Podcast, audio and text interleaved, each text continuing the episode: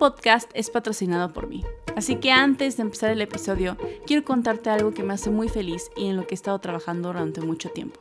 Y eso es la escuela en línea Rising Witches.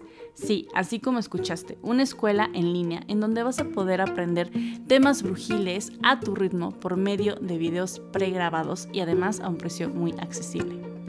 Con temas como las fases lunares, la historia de las brujas, círculos de protección e incluso el curso Super Turbo básico de Tarot. Ah, y quiero contarte que la primera clase que se llama ¿Quién es la bruja? es completamente gratis. Lo único que tienes que hacer es entrar a www.risingwitch.com diagonal risingwitches o darle clic al link que te voy a dejar aquí abajo en la caja de la descripción. Y recordarte que mi agenda para las lecturas de tarot personalizadas está abierta puedes entrar a la página web y agendar directamente desde ahí o escribirme en privado por Instagram. Y ahora sí, disfruta del episodio. Bienvenidos a Brujas de la Vida Real, el podcast en donde escucharás historias de diferentes mujeres que se consideran brujas. Mujeres que podrían ser tus amigas, hermanas, jefas o vecinas Espero que estas historias te hagan sentir identificada y sepas que estamos despertando todas a la vez. Yo soy Ame, creadora de Rising Witch, y hoy me acompaña Lorena, de Meditation Tribe. Hola, ¿cómo estás? Hola, Ame, muy bien, gracias. Gracias por invitarme. Muy contenta de estar aquí en este espacio compartiendo. Ah, yo también estoy muy contenta de que estés aquí y que platiquemos un rato. Ya es un buen que no, que no grabo podcast, entonces esto va a ser de la nueva temporada. Bueno, no uso temporadas, pero como del nuevo lote, ay sí, de episodios. Me encanta. Buenísimo. nice. Oye, cuéntanos primero que nada, ¿cuál es tu signo? Si tiene, o sea, si te sabes tus three big también, pero si no, cuéntanos cuál es tu signo. Siempre me gusta empezar así.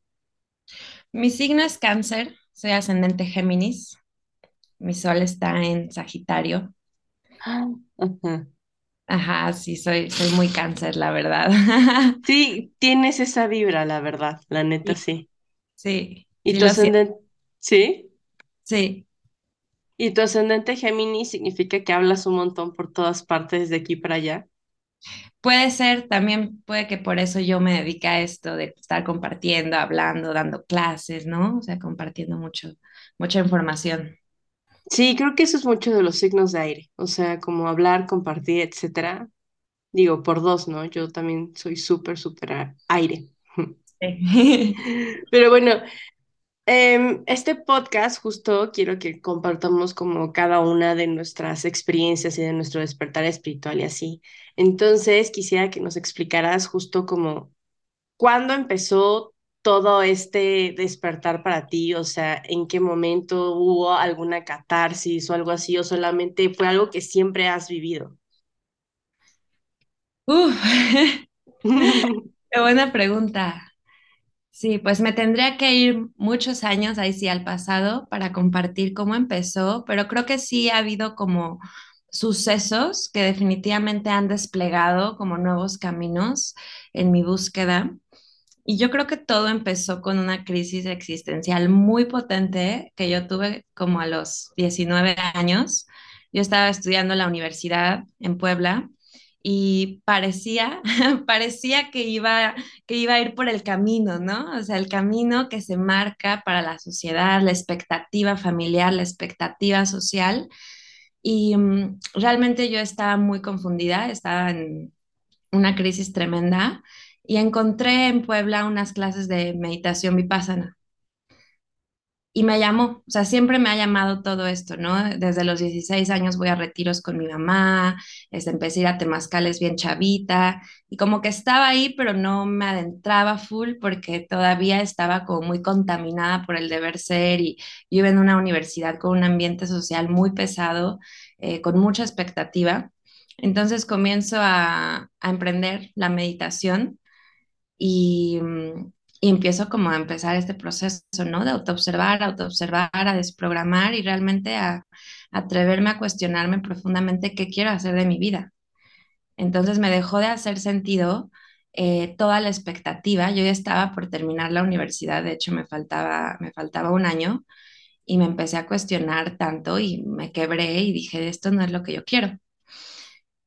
Esto no es lo que yo quiero, esto no es lo que yo quiero, este, tengo que renunciar a esto. Todo comenzó desde un enojo, ¿no? El enojo fue como el pulso que me llevó a renunciar y como un rechazo muy fuerte y se empezaron a aparecer personas en mi camino, así, ¿no? La sincronía trajo a maestros y a personas que me empezaron a compartir información, información de que era posible este, no caminar ese sendero y caminar otro sendero donde yo pudiera pues encontrar mi expresión auténtica. Y yo siempre tuve un llamado de irme a, de irme a viajar, o sea, siempre así como que tuve un sueño de es que yo quiero viajar, pero no viajar por turismo, sino como ser una viajera. Eso es muy sagitario de tu parte. y yo sabía que yo tenía las cualidades para hacerlo, como la personalidad, este, la valentía. Y una vez me fui a Chacagua, o sea, no voy a hacer la historia tan larga, ¿no? Más bien voy a hablar del proceso personal, pero sincrónicamente me voy a una isla a acampar con unos amigos eh, y una amiga mía, mi mejor amiga, también quería viajar y conocemos a un italiano, ¿no? Que nos dice, ustedes váyanse a Canadá a recolectar fruta y a trabajar en el campo, ahí hacen mucha lana y pueden viajar por años, ¿no? Y eso a mí se me impregnó así hasta, hasta adentro y dije, ¿qué pasaría si renuncio a todo este juego y me largo. Y estuve ahí sintiéndolo, dije, no puedo dejar la universidad, voy a ser como el fraude de la familia, no voy a hacer la historia larga, llegaron más personas a mi vida, tuve otros encuentros muy fuertes, yo ahí ya estaba meditando mucho, me di cuenta de las ridiculez que en ese entonces era para mí, este, dedicarme a algo que me habían impuesto y dije, yo me voy a ir y ahí se ven este, conseguí un trabajo, que eso también marcó algo importante porque conseguí un trabajo muy fuera del ordinario. Empecé a trabajar como en una revista que difundía información así como, pues como de cosas holísticas, del autoconocimiento. Nice. Y entonces dije, ¿saben qué? Ya me voy. Dejé la universidad, le dije a mi familia, este, bueno, me voy a ir a Canadá y luego me voy a ir a la India a vivir. Qué fuerte, sí, esto es demasiado sagitario de tu parte, ok. Muchísimo. Pero para esto se me fue antes de irme a la India. Yo ya me había ido a Tailandia y a Cambodia. Había sentido un llamado de irme a voluntariar en un monasterio. Así, casual. Como tengo ganas, como que me llamaba mucho lo oriental, como lo budista, como que sabía que había una parte de mí que podía sentirse bien ahí. Y un verano de la universidad me fui a ese voluntariado y ahí se me quedó la semilla, ¿no? Me tengo que ir a la India, pero ya no con un vuelo de regreso, sino solo al misterio. Este, y entonces agarré, agarré literal mi maleta, mis ahorros, me confronté con mi familia, fue fuertísimo para ellos, ¿no? Como, como vas a dejar tienes un futuro, ¿no? O sea, tienes la vida aquí, estudiaste en una super universidad, tienes potencial, yo no, ¿saben qué? No me importa, pero para que yo llegara a ese punto, eh, yo tuve que poder observar la programación. Entonces ahí empezó la meditación, para que yo pudiera discernir entre qué es, qué es lo real para mí, qué es lo esencial y qué es lo impuesto. Entonces yo empecé a hacer como esta distinción muy, muy fuerte y y ya, y me fui, me fui con mi mejor amiga, nos fuimos a Canadá, este, y me fui a la India, y me fui a Nepal, y me quedé allá toda una temporada, varios meses, y ya, y como que me súper adentré, ¿no? Súper. Interesante, a mí me llama la atención irme allá también. O sea, no sé si ahorita porque a mí también me encanta viajar, pero me llama mucho la atención. Y por ejemplo, una de mis preguntas ahorita que me dices eso es como, ¿qué encontraste allá? O sea, que si fue un shock cultural y un shock como espiritual también para ti, ¿cómo te transformó todo eso que dijeras como, wow, o sea, esto es para mí? Lo que yo siento que descubrí allá, o sea, cuando yo llegué allá, yo estaba como muy vulnerable y yo estaba como muy receptiva porque estaba como muy abierta a todo. Entonces me metía muchas cosas, a muchas. De hecho, una vez casi que me meto ahí con los Hare Krishna a vivir porque estaba como muy nueva y estaba así como muy asombrada por todo. Entonces fue un viaje fuerte también, fue un viaje muy fuerte y, y descubrí mucho el camino de la meditación también, el camino del tantra, me metí como una inmersión de tantra ahí, este, y sobre todo descubrí yo creo que el gozo de viajar sola, o sea, el, el gozo de estar sola, tuve así como muchos amores fugaces, aprendí del desapego, del desamor, no tenía vuelo de regreso, estaba muy libre, me sentía muy ligera, conecté con gente increíble, maestros, tuve muchas, o sea, como muchas, muchas experiencias, tuve un enfrentamiento también muy potente ahí este, en Varanasi con, pues con la muerte, ¿no? Porque es ahí donde está el río Ganges y ponen los cuerpos y todos los rituales de la muerte. Entonces ahí tuve como un despertar muy profundo de, de asimilar mi, mi, propia muerte y de reconciliarme con eso y a través de esa reconciliación, pues atreverme más en el juego de la vida, hacer más las cosas. Yo siempre digo, porque a mí también me encanta el tarot, yo siempre digo que como el loco, ¿no? O sea, con un cierto nivel de irresponsabilidad, inocencia, porque si no hubiera tenido como esa, esa inocencia de no medir el peligro, no lo hubiera hecho porque ahora que yo veo para atrás y veo cosas que he hecho, digo, puta, en la que me he metido, qué bueno que, que todo ha salido bien, pero en esa poca madurez espiritual, pues es lo que te da al final la madurez espiritual, ¿no? Como caminar el viaje de loco. Entonces... Amo que hayas referenciado al tarot. me encanta. a mí me encanta, yo sí, el tarot y yo tenemos todo un vínculo. Sí, justo estaba pensando ahorita que estabas contando todo esto, que me imagino que justo como todo esta, este cuestionamiento en la universidad de así y decidirlo fue como tu torre y de repente llegaste a ser este loco, ¿no? La loca así de que, ah, me voy como si, justo como en esta inocencia y con ojitos de niño recién nacido, así de, sí, me voy a aventar, qué cool. Justo, fue la torre, o sea, la torre me partió, me desprogramó y bueno, y renací en la estrella, ¿no? O sea, ahí sí. Sí. Qué bonito. Y bueno, ahí, empezó un poco, ¿no? Podría decir que empezó mucho antes, pero ahí fue como full. Y ahí como que empecé a, o sea, empezó a cambiar la forma en la que yo rijo mi vida, ¿no? Empecé como realmente a vivir a través de estos llamados, porque yo tenía llamados muy fuertes que yo, yo decía, como es que esto va más allá de un deseo, o sea, no es que yo quiera ir a la India, es que ya está escrito, ¿no? O sea, y yo caía en unos dilemas existenciales muy fuertes y, y, decía, tengo que seguir este llamado y como tener la certeza de que es un llamado que va más allá de mí, que está ya en el tejido así divino del orden, me, me impulsaba a hacerlo, ¿no? Y, y ir sobre el miedo y demás.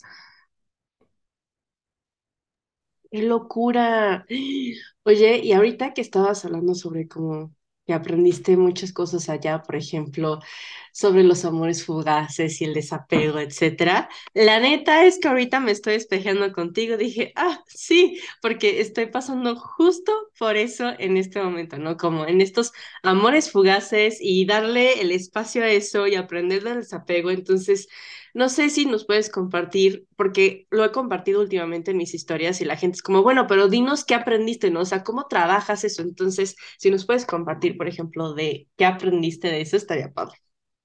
Ay, no, es que los amores fugaces de verdad han sido de mis mayores enseñanzas en la vida, porque el amor viajero tiene una fecha de caducidad, ¿no?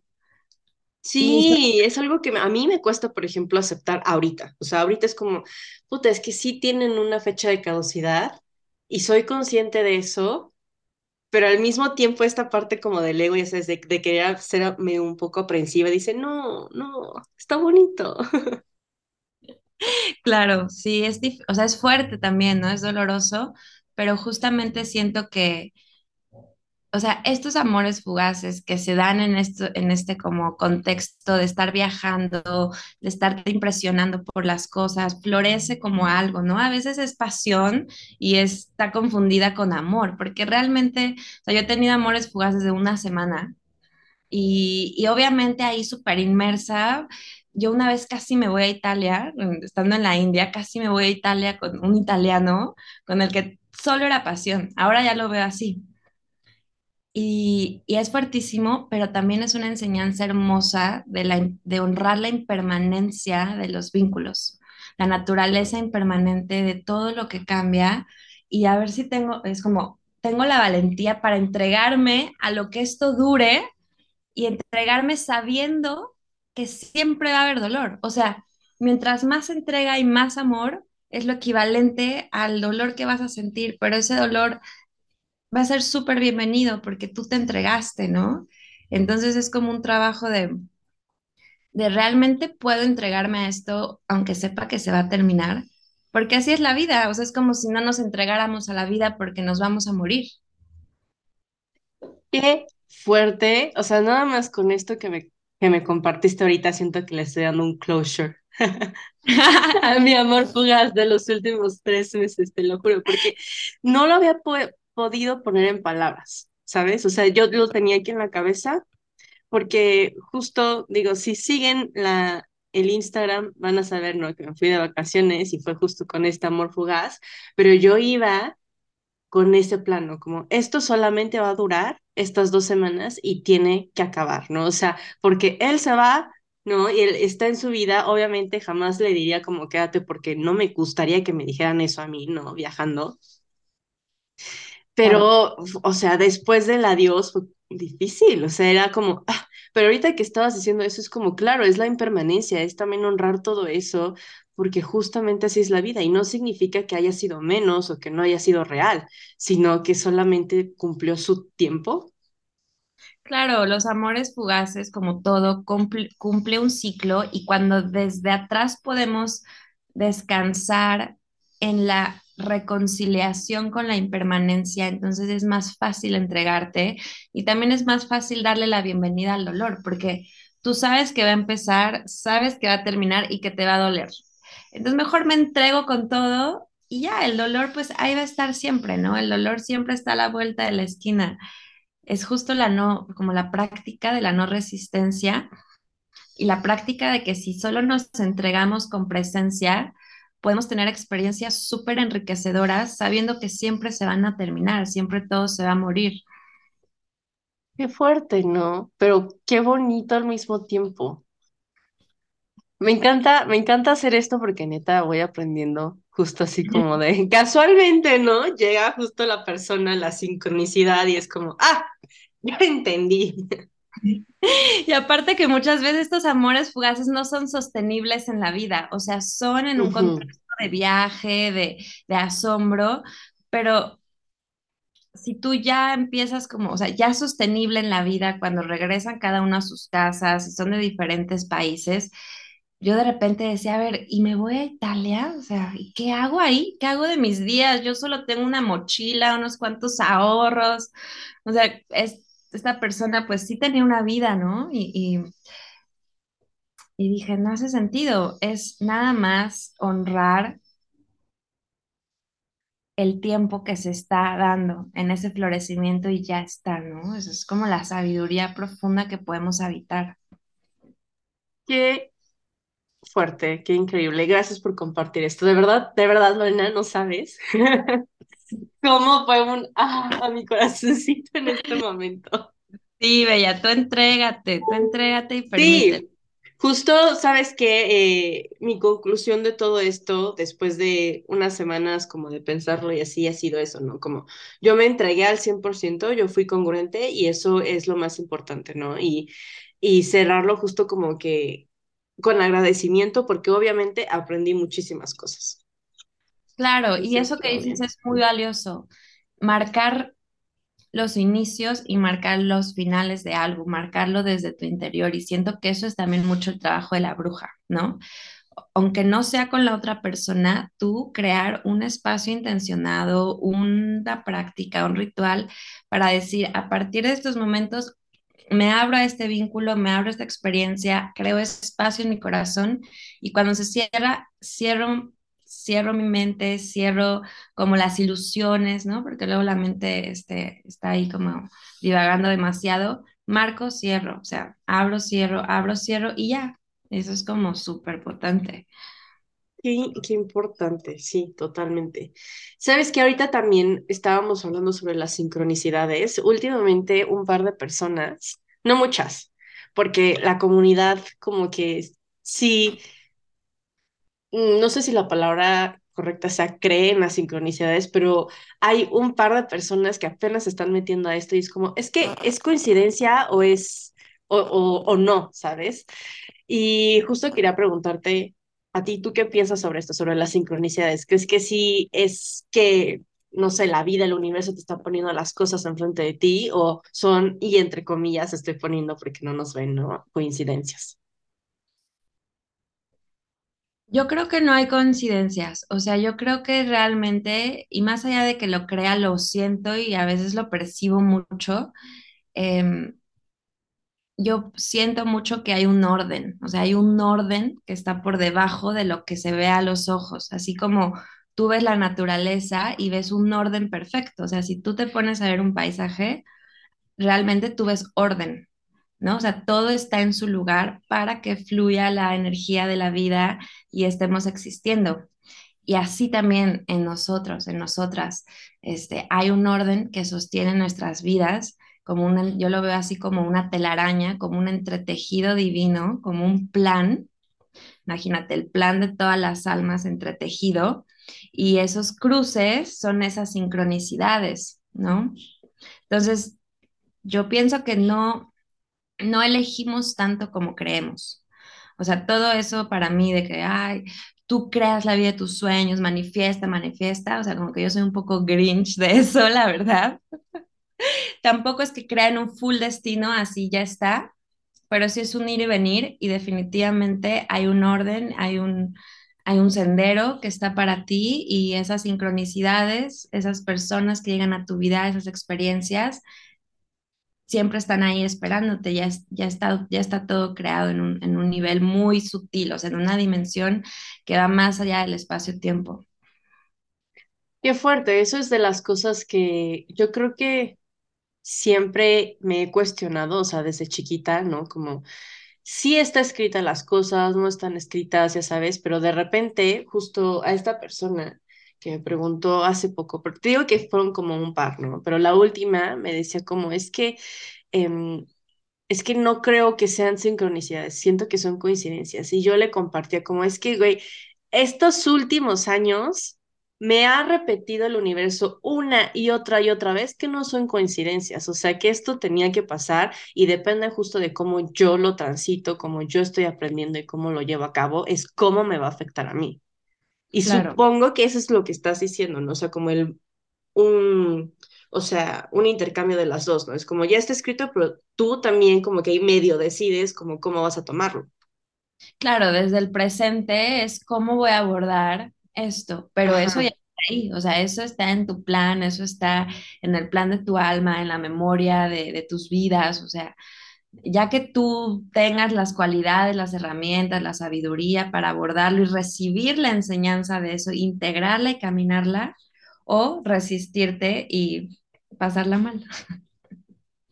Ah, así, ah, bueno, persona que no creo que no escucha el, el podcast, pero sí tú que estás escuchando esto sientes de repente y te la cuestionas si son sincronicidades o no, las dos te decimos que no, no son. O sea, no son coincidencias, sí son sincronicidades. Claro, no hay coincidencia. Exacto. Hay un Oye, hermoso. Ahí sí. sí. Qué bonito, ¿no? Y de hecho, esta, este ejemplo que diste se me hizo muy bonito, ¿no? Como ves un paisaje y todo es perfecto, ¿no? Todo está ordenado y, y claro, o sea, yo veo los atardeceres, veo, por ejemplo, para mí, de los momentos más catárticos en mi vida no son mis experiencias propias, sino es estar en un lugar natural, así presenciando en completa presencia, ¿no? O sea, la maravilla de la naturaleza y siempre siento hermoso, quiero llorar, así que me siento parte de todo y nada al mismo tiempo, es algo muy catártico, justo, no sé, me gusta. Claro, y solo como para cerrar esto del orden, lo que nos da como personas poder como percibirlo es más confianza, ¿no? Porque si confiamos en que estamos sostenidas por un orden, así como toda la existencia, o sea, a nivel, velo a nivel universal, ¿no? O sea, en el espacio ve el orden tan perfecto y sincrónico que tiene que estar ahí, que está ahí. Entonces, si confía cada quien en, su, en el orden que está por debajo de lo que a veces pareciera ser un caos, hay muchísima más paz, ¿no? Y, y, y como soltar el control. Sí, totalmente de acuerdo. Oye, Elena, yo sé que te dedicas, bueno, justo como todas estas meditaciones y haces clases, ¿no? Y grupos, etcétera. Me gustaría que nos compartieras como los fundamentos más sencillos de la meditación, ¿no? Porque me llegan muchas personas también que es como, es que no sé meditar, es que, ¿cómo lo hago? Es que yo tengo esta idea de que tengo que estar sentada solamente con los ojos cerrados y punto, ¿no? Entonces, creo que tú tienes muchísima más experiencia que yo y si nos puedes compartir algo de esto estaría muy bien. Sí, sí. Pues em, justo siento que que la meditación pareciera, ¿no? Pareciera que es un espacio, ¿no? Como para ir a encontrar calma, serenidad, este, estados de alegría, pero realmente lo que es la meditación para mí, de lo que yo he podido habitar, es que es un espacio de, de autoobservación muy profunda, de poder estar al acecho de tu mente y al acecho de tu ego y poder em, ir más allá del pensamiento para descubrir quién realmente eres, porque justamente somos ignorantes, ¿no? Y digo somos porque todos en algún nivel de quiénes realmente somos. Pareciera que somos, ¿no? Este personaje, y, y en parte sí, en el juego, pero hay todo un reino que está más allá de la mente, hay todo un reino de, silencio, de sabiduría, al que es posible acceder y es a través de la meditación y es a través pues de la perseverancia y de la entrega, de estar observando tus pensamientos y sobre todo de pasar por este proceso de desidentificarte de la historia mental, de poder cortar esa brecha de, yo soy esto, yo soy esto, yo soy esto, yo soy esto, y simplemente soy, soy presencia, soy silencio y desde aquí puedo enfrentarme con la vida, ¿no? Eh, quitarnos importancia también, mucha importancia nos damos a nosotras mismas, a nuestro ego, a nuestro personaje, pero cuando trascendemos ese yo, yo, yo, yo, yo, yo, a través de la práctica de la meditación, pues descubrimos un nuevo mundo, un nuevo reino, entonces yo creo que la meditación para alguien que está empezando es sentarte a observarte. Decir, voy a dedicar 15 minutos a, observar la, la compulsividad de mi mente y ver si uno se puede quedar ahí, porque mientras uno se quede ahí, se quede ahí, de repente se trasciende el pensamiento y aunque sea un destello de segundo, tú tienes un destello de verdad. Y cada vez esos destellos se van a ir prolongando y cada vez vas a poder descansar más y más y más en ese espacio, pero comienza así, ¿no? Como vamos a sentarnos y hay muchas técnicas, ¿no? O sea, podemos hacer este, técnicas de autoobservación budista, vipassana, observar la respiración, concentrarnos en alguna sensación del cuerpo, en algún mantra, pero al final yo creo que toda la esencia de la meditación es descubrir quiénes somos más allá de, pues, de la ilusión de la mente. Qué fuerte, porque estoy 100% de acuerdo contigo, ¿no? Me gusta mucho meditar. Casi no lo hago, o sea, no lo hago todos los días cuando debería de hacerlo. Pero, por ejemplo, para mí yo considero que viajar sola es una meditación activa, ¿no? O sea, personal, porque cuando estoy viajando sola es estar en contacto conmigo completamente. Em, es cuestionarme un montón de cosas, ¿no? Es enfrentarme con mi sombra, con mi verdad, etcétera. Y siempre que justo me voy de viaje, termino con una nueva catarsis de que ya entendí esto de mí, ¿no? O sea, ahora lo tengo que trabajar, etcétera. Entonces, por ejemplo, no sé, para mí esa es una meditación activa o a lo mejor hasta también escribir, ¿no? Como justo dejar el celular al lado, dejar como la compu, ya sabes, y es como estoy aquí presente y a ver qué es lo que me dice mi mente de mí. Claro, qué bonito lo que dices. Justamente todo lo que se, siento que todo lo que se hace con entrega y con presencia es como un acto de devoción hacia, pues, hacia nuestro espíritu. Entonces, por eso en el budismo zen, por ejemplo, se habla de que puedes anclar toda la meditación en tu cotidianidad, siendo súper presente cuando tomo el té, siendo súper presente cuando hago esto, y de esta forma, ¿no? Cuando nos entregamos al momento, al momento, al momento, pues descubrimos como una belleza, eh, descubrimos como, claro, que hay una profundidad que va más allá de, los, de lo que se puede ver, ¿no? A simple vista. Y, justamente siento que esto que dices de la presencia y la entrega hacen este acto de devoción y ya es meditación pura. Por ejemplo, el movimiento, a mí me encanta bailar, o sea, yo bailo muchísimo y, y he alcanzado estados moviéndome, que no alcanzo en quietud, ¿no? Es, es distinto, pero te lleva más o menos al mismo espacio. Entonces, viajar, asombrarte, este, estar con alguien también, un abrazo profundo, ahí fundir, es como fundirnos con cada momento. Sí, exactamente, es fundirnos con cada momento y, y, por ejemplo, en mis círculos, en algunas clases les comento a todas, ¿no? Como es tan fácil, por ejemplo, como ser consciente del cambio de estación, ¿no? O sea, es tan fácil como salir a la calle y ver si hay pajaritos, escuchar si cantan, ¿no? O sea, nada más sentarte y ver una flor, o sea, ese tipo de cosas es realmente darte cuenta de la belleza de la vida, ¿no? Pero en presencia y no solamente como, ah, sí, o sea, yo nada más voy al trabajo, como, regreso, veo series y punto, ¿no? Porque siento que eso es como el lado automático, el lado zombie de la vida, ¿no? Que nos, nos quita de justo apreciar las cositas tan pequeñas que nos pueden dar muchas lecciones de vida.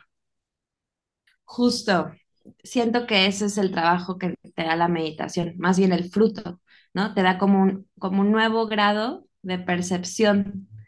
Entonces, ya no solo es el árbol, así, ah, qué lindo, o sea, es la esencia del árbol, ¿no? Y, y pues sí, es, es muy bonito, es como muy profundo y también es fuerte, ¿no? Porque la meditación realmente bien aplicada no solo es paz y amor, o sea, es un proceso de muerte, muerte. Osho dice, la meditación es un proceso de muerte porque es estar quitando las capas de la cebolla de toda la basura, toda la ridiculez impuesta por la sociedad y ver qué onda con el centro, qué hay en el centro de esa cebolla, lo que tal vez somos. Pero quitar las capas como que, ¡y! duele. Sí, sí duele. Que, por ejemplo, eso también aplica para todo el trabajo de sombras a todas las brujitas que estén escuchando, ¿no? Es realmente enfrentarte en luz y en sombra porque estás quitando esas capitas de la cebolla. Somos cebollitas. Somos cebollitas. Pues Lorena, ya se nos está acabando el tiempo y me gustaría cerrar con la pregunta que le hago a todas, ¿no? Em, ¿Qué consejo le darías a una brujita que está apenas despertando? Ah, qué linda pregunta. Mm, discernir. Yo creo que creo que esto es algo que he traído presente últimamente. Discernir y no ceder tu poder. Porque cuando estamos empezando a impresionarnos por todas estas tendencias y caminos espirituales, somos muy vulnerables y cedemos mucho nuestro poder, ¿no? Esta persona me va a sanar, esta persona me va a decir mi futuro, me va a leer las cartas, esta persona me va a decir, pues como que seguimos buscando afuera, pero solo hemos cambiado de, de digamos, de, de Matrix. estamos escapando de lo otro, pero ahora estamos como completamente asombradas en lo nuevo y lo que yo te diría es que no pierdas tu centro, sí explora senderos, pero siempre recordando que, que está todo en ti, ¿no? O sea, no, no te dejes asombrar tan fácil en este mundo este, espiritual, pseudo espiritual. Hay muchas cosas que, que son delicadas también y que realmente pueden em, tener efectos muy fuertes en la psique. Así que no, no te dejes de asombrar tan fácil, aprende a discernir y no cedas tu poder, porque la única que puede sanar eres tú. Totalmente de acuerdo. Pues muchas gracias, Lorena, por estar aquí en este podcast. Cuéntanos cómo te pueden encontrar en redes o si tienes como algún curso o, no sé, evento próximo, es tu momento de corte publicitario. Hey, gracias.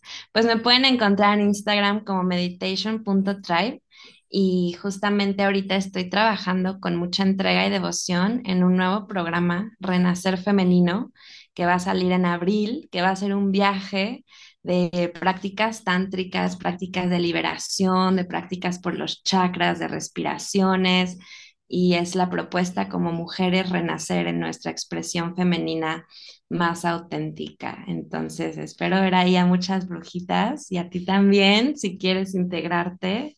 Y, pues muchas gracias por la invitación. Ay, gracias a ti, se escucha muy hermoso. A mí me pueden encontrar en Instagram, TikTok, YouTube y en todas partes como rising.witch y las escuchamos, bueno, las escucho. A la próxima. Gracias. Gracias.